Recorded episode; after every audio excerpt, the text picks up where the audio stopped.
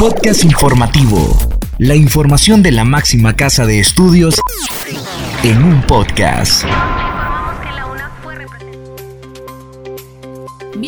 A este espacio de divulgación de la Universidad Nacional Autónoma de Honduras. Les saluda Keilin Espinosa. En esta edición le informamos que, con proyecto Harinas Alimentarias de Unatec Danlí, se transforma la dieta de locotillo Villa Santa. Centox amplía espacios de trabajo y colaboración con diversas entidades en el marco del sexto aniversario. Académico de la UNA visibiliza potencial de Centroamérica en la vanguardia de la investigación en física teórica. Conmemorarán 141 años de la Fundación de Ciencias Médicas con en el Centro de Arte y Cultura de la UNA. UNA realiza masiva campaña de donación de lentes a población vulnerable. Iniciamos con Dayana Salazar, quien nos informa sobre el innovador proyecto de harinas alimentarias que es promovido por UNATEC Danlí que ya está viendo sus frutos.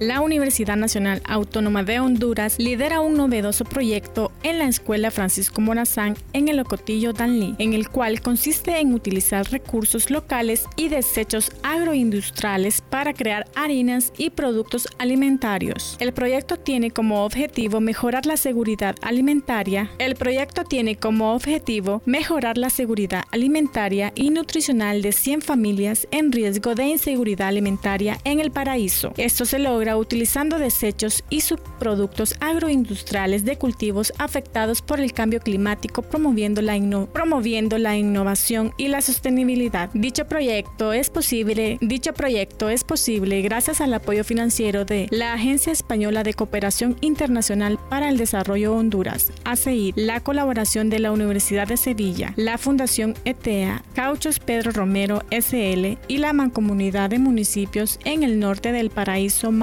El director de la escuela, Miguel Antonio Rubio, elogia el compromiso de UNATEC Tanlí y la respuesta de la comunidad. Por su parte, el ingeniero Marlos Sánchez, coordinador del proyecto, resaltó su enfoque en compartir conocimientos con todos los involucrados. Escuchemos ahora a Esdras Díaz, quien nos comenta que el Centro de Información Toxicológica Centox ha desarrollado múltiples líneas de trabajo, entre ellas con el sector educativo a través de seminarios impartidos y la continuación de ediciones de diplomados en toxicología, etc.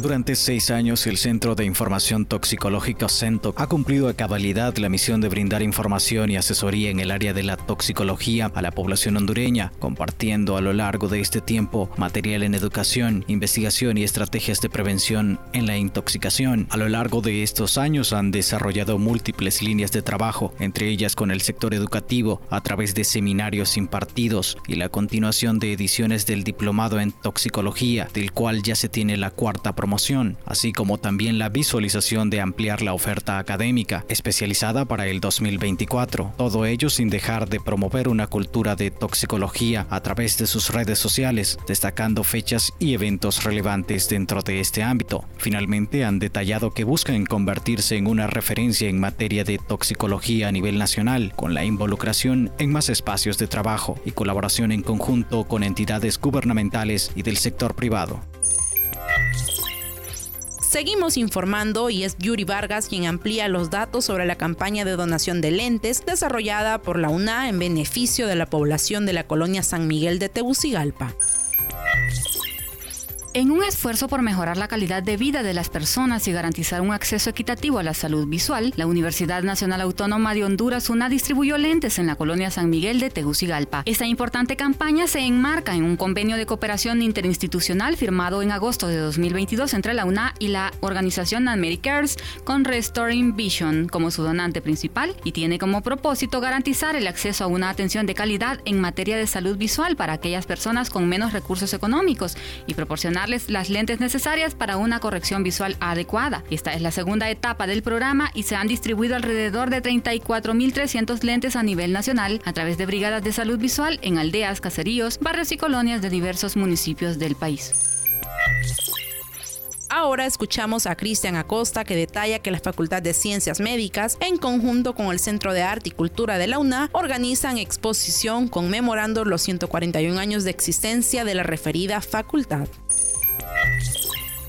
La Facultad de Ciencias Médicas celebra sus 141 años de fundación con una exposición en noviembre en el Centro de Arte y Cultura de la Universidad Nacional Autónoma de Honduras. La Unidad de Artes Visuales del Centro de Arte y Cultura de la UNA tiene planeado dos exposiciones, una sobre la historia global de la medicina con líneas de tiempo e imágenes y otra en homenaje a los 141 años de la Facultad de Medicina. También se desarrollará un homenaje a destacados personajes de la medicina de Honduras como la fallecida Marta Raudales Midense, la primera mujer médico graduada y ginecóloga del país, y Eduardo Becerra Lanza, pasante de la carrera de medicina dedicado a la lucha social. La exhibición abordará los hitos históricos de la medicina y el surgimiento de las carreras que dieron lugar a la creación de nuevas facultades como química y farmacia, odontología, las cuales se separaron de la Facultad de Medicina en 1930 y 1949 respectivamente.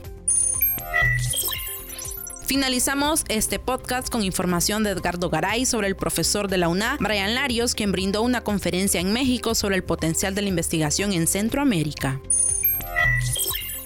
El físico hondureño Brian Larios fue invitado para brindar una plática plenaria en la decimosexta Escuela de Física Fundamental realizada esta semana en Ciudad de Culiacán de Rosales, Sinaloa, México. Durante su intervención virtual en dicho espacio que tiene como objetivo principal motivar a estudiantes mexicanos de grado y posgrado e introducirlos en varios temas de básicos que son cruciales para iniciar una carrera de investigación en la física de partículas, en este sentido indicó que el referido equipo que cuenta también con la colaboración de reconocidos científicos mexicanos, ha llevado a cabo una contribución pionera en el campo de la gravedad cuántica desde la perspectiva Scarteling Amplitudes. Cabe señalar que la participación del Dr. Larios en este evento es de gran relevancia y que proyecta a la Universidad Nacional Autónoma de Honduras en el ámbito internacional y demuestra en el potencial de la región centroamericana de la vanguardia de la investigación en física teórica. En sus propias